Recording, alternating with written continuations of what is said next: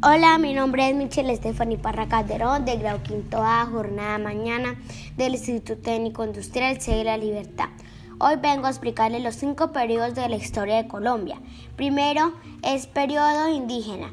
Fueron los primeros asentamientos llegados desde América del Norte entre las principales tribus indígenas destacan los Calima, los Taurona, los Muisca y los San Agustín. Segundo periodo, conquista.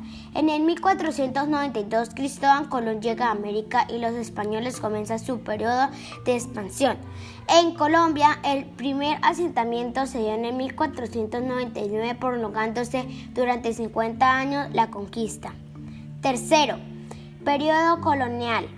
La época hispánica se desarrolla durante tres siglos en Colombia, siendo denominada como Virreinato de Nuevas Granadas, el cual englobaba las audiencias de Santa Fe, Panamá y Quito. cuarto, periodo de la independencia.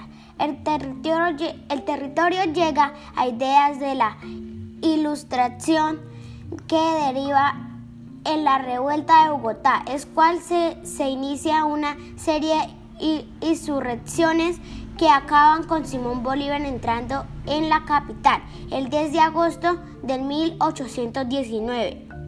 Quinto, periodo republicano.